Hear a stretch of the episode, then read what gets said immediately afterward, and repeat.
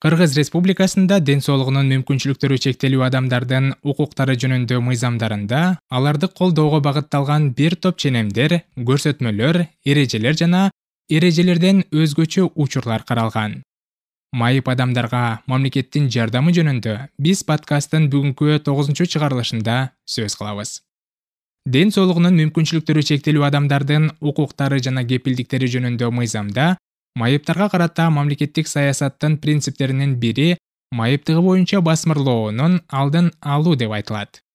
Ошол эле учурда кыргызстандын конституциясынын жыйырма төртүнчү беренесинде мыйзамда белгиленген жана ар кандай социалдык топтор үчүн бирдей мүмкүнчүлүктөрдү камсыз кылууга багытталган атайын чаралар басмырлоого жатпайт деп айтылган.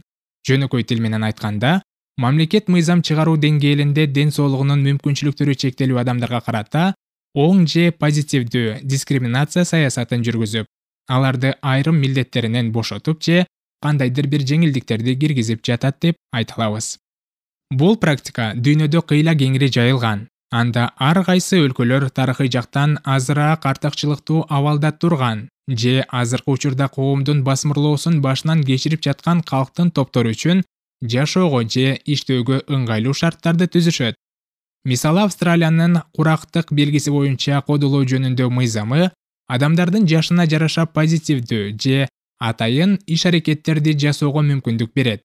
Иш жүзүндө муну чач тарачка улгайган адамдын карточкасы деп аталган атайын документи бар жарандар үчүн кызмат көрсөтүүлөрүнө арзандатуу киргизилгенинен байкайбыз кыргыз мыйзамдарында оң басмырлоо же позитивдүү дискриминация түшүнүгү жок болсо дагы эл аралык адам укуктары жаатындагы адабияттарда кеңири колдонулган бул термин майыптарды колдоого багытталган кодекстердеги мыйзамдардагы жана башка ченемдик укуктук актылардагы көптөгөн жоболорду мүнөздөй алат. Ден соолугунун мүмкүнчүлүктөрү чектелген кызматкерлерге же ишкерлерге ошондой эле мүмкүнчүлүгү чектелген адамдар иштеген уюмдарга жеңилдетилген шарттарды түзгөн эрежелерди камтыган эки миң сегизинчи жылы кабыл алынган кыргыз республикасынын салык кодексинен баштасак. Мисалы жүз алтымыш жетинчи берене ден соолугунун мүмкүнчүлүктөрү чектелүү адамдар алган ар кандай киреше түрлөрүн киреше салыгынан бошотот. Биринчи жана экинчи топтогу майыптар кыргыз республикасынын банктарындагы депозиттери боюнча пайыздарга салык төлөшпөйт. Дагы бир мисал ар кандай майыптык топтогу адамдар реабилитациялоочу техникалык жабдуу алган учурда төлөм түрүндө алынган кирешеге салык төлөбөй коюуга укуктуу. Мисалы коомдук фонд же жөн эле боорукер адам майыптарга ыңгайлаштырылган кресло коляска же брайль дисплейин сатып берсе мындай белек майыптын кирешеси катары эсептелет. Бирок салык кодекси бул жардам алуучуну киреше салыгын төлөө милдетинен бошотот. Кызыгы эгерде майыптыгы бар адам майыптыктын алдын алуу жана калыбына келтирүү боюнча иш чараларга катышса жана бул иш аракеттерди башка бирөө мисалы кайрымдуулук уюму каржылап берсе анда мындай катышуу майыптын кирешеси болуп эсептелет. Бактыга жараша салык кодексинин жүз алтымыш жетинчи беренеси бул учурда аны киреше салыгын төлөөдөн бошотот. Эгерде биринчи же экинчи топтогу майып адамдын автоунаасы же үйү болсо анда ушул мүлк үчүн төлөнүүчү салыктын суммасы демейдегиден элүү пайызга аз болот. Бирок мындай артыкчылык бир гана менчик объектине таркатылат.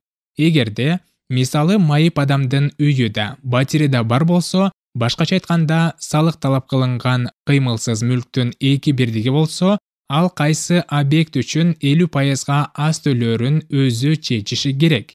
Ал эми экинчи объект үчүн салык толугу менен төлөнөт биринчи жана экинчи топтогу майыптар коомдору ошондой эле кыргыз азиздер жана дүлөйлөр коомунун уюмдары салык жагынан олуттуу жеңилдиктерге ээ.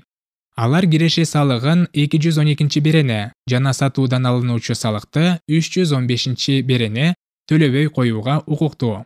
Ошондой эле уюмдардын мүлкү үч жүз отузунчу берене жана алардын жерлери үч жүз кырк үчүнчү берене салык салуудан бошотулат эгерде мүмкүнчүлүгү чектелген адамдар ишкананын же кеңсенин жалпы кызматкерлердин санынан кеминде жарымын түзсө анда мындай ишкер киреше салыгынан жана сатуудан алынуучу салыктан бошотулушу абзел. Бирок бул жерде маанилүү шарт коюлган. Мүмкүнчүлүгү чектелген кызматкерлердин эмгек акысы жалпы эмгек акынын элүү пайызынан кем болбошу керек. Адатта ишкерлер үчүн эң кымбат салыктардын бири кошумча нарк салыгы орусча айтканда ндс кубантар жагдай биздин салык кодексинин эки жүз элүү жетинчи беренеси кыргызстандын аймагына импорттолуучу майыптар үчүн адистештирилген товарларды кошумча нарк салыгынан бошотот. Ал эми эки жүз кырк экинчи берене ден соолугунун мүмкүнчүлүктөрү чектелген адамдарга протездик ортопедиялык буюмдарды жана башка адистештирилген товарларды жеткирүүнү анын ичинде аларды оңдоону кнстен бошоткон эрежени камтыйт эки миң төртүнчү жылы кабыл алынган мамлекеттик социалдык камсыздандыруу боюнча камсыздандыруу төгүмдөрүнүн тарифтери жөнүндө мыйзамда мүмкүнчүлүгү чектелген адамдарга жана алардын жумуш берүүчүлөрүнө бир катар жеңилдиктер каралган. Иш берүүчү компанияда иштеген кызматкерлерине белгилүү бир төлөмдөрдү эсептейт. Эреже боюнча төлөмдөрдү эмгек акы жана премия деп түшүнөбүз экинчи берене боюнча жумуш берүүчү ай сайын өз кызматкерлери үчүн камсыздандыруу төгүмдөрүн төлөп турушу керек. Анын өлчөмү эсептелген төлөмдөрдүн он жети бүтүн жыйырма беш пайызын түзөт. Мисалы бир кызматкер айына он миң сом алса иш берүүчү социалдык фондко бир миң жети жүз жыйырма беш сом төлөшү шарт. Ал эми ошондой эле эмгек акы алган майып кызматкер ушул уюмда иштесе анда ал үчүн камсыздандыруу төгүмдөрүнүн суммасы бир миң беш жүз жыйырма беш сом же чегерилген төлөмдөрдүн он беш бүтүн жыйырма беш пайызын түзөт. Ошол эле учурда эгерде иш берүүчү кыргыз азиздер жана дүлөйлөр коомунун ишканалары мекемелери жана уюмдары болсо анда алар үчүн ар бир кызматкердин анын ичинде мүмкүнчүлүгү чектелген адамдын камсыздандыруу төгүмдөрүнүн ставкасы бирдей болуп он жети бүтүн жыйырма беш пайыз бир аз карама каршы келгендей сезилет мындай норма мыйзамдын үчүнчү беренесинде көрсөтүлгөн. Бирок камсыздандыруу төгүмдөрүн жумуш берүүчүдөн тышкары баардык уюмдарда кызматкерлер өздөрү үчүн да төлөшөт.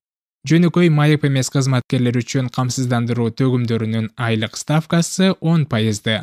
Ал эми биринчи жана экинчи топтогу майыптар үчүн эки гана пайызды түзөт. Ал суммалар пенсиялык фондко которулат он биринчи берене биринчи жана экинчи топтогу майыптарды эгерде алар юридикалык жакты түзбөстөн жеке ишкердик ишмердүүлүгү менен алектенишсе камсыздандыруу төгүмдөрүн төлөө зарылдыгынан толугу менен бошотот. Мисалы үн жазуу же видео кызматтарын көрсөтүү үчүн ыктыярдуу патентти сатып алууда. Мүмкүнчүлүгү чектелген адам камсыздандырууну сатып албайт.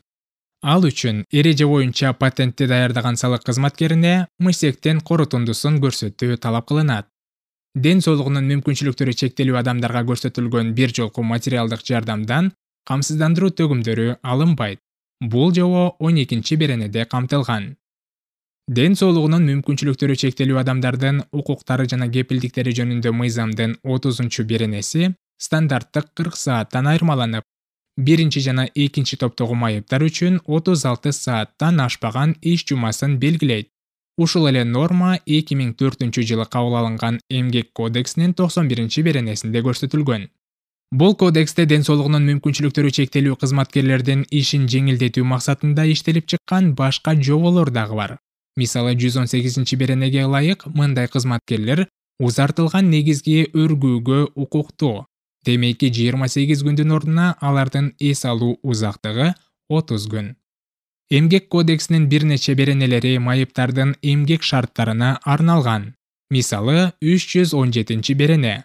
Мүмкүнчүлүгү чектелген адамдардын кепилдиктери иштөө жана эс алуу шарттары. Бул беренеде мүмкүнчүлүгү чектелген адамдар үчүн отуз алты сааттык иш жумалыгы жөнүндө дагы бир жолу эскерүүдөн тышкары. Мысек тарабынан чыгарылган жеке реабилитациялоо программасына ылайык анын ичинде ден соолугунун мүмкүнчүлүктөрү чектелүү кызматкерлерге эмгек шарттарын түзүү иш берүүчүнүн милдеттенмеси белгиленген. Анын ичинде аларды өндүрүштө кесиптик окутуу жана үйдөн иш уюштуруу ыкманы да колдонуу камтылган. Мүмкүнчүлүгү чектелген кызматкердин макулдугусуз иш берүүчү аны командировкага жиберүүгө же ашыкча жумушка дем алыш күндөрү жана түнкүсүн жумушка тартууга укугу жок подкасттын башында сөз болгон позитивдүү дискриминация мүмкүнчүлүгү чектелген адамдардын өзүнө гана эмес алардын жакындарына дагы тиешелүү. Мисалы эмгек кодексинин токсон үчүнчү беренеси боюнча он сегиз жашка чейинки майып баласы бар кызматкерге жумуш берүүчү жарым күндүк же толук эмес жумалык жумуш менен камсыз кылууга милдеттүү. Өз кезегинде токсон жетинчи берене мындай кызматкерлерди түнкүсүн жумушка алардын макулдугу менен гана тартууга боло тургандыгын көрсөтөт. Мүмкүнчүлүгү чектелген адамдарга карата оң кодолоонун мисалдары турак жай кодексинин жарандык кодекстин жана башка бир катар мыйзамдардын ченемдеринде келтирилген. Ден соолугунун мүмкүнчүлүктөрү чектелүү адамдардын мыйзамдуу укуктарын жана мамлекеттин аларга берип жаткан артыкчылыктарын билүүсү абдан маанилүү подкастты жаздыруу финляндиянын тышкы иштер министрлиги жана бириккен улуттар уюмунун өнүктүрүү программасы биргелешип ишке ашырган кыргыз республикасында укуктук мүмкүнчүлүктөрдү кеңейтүү үчүн туруктуу сот адилеттигине жетүү долбоорунун колдоосунун натыйжасында мүмкүн болду.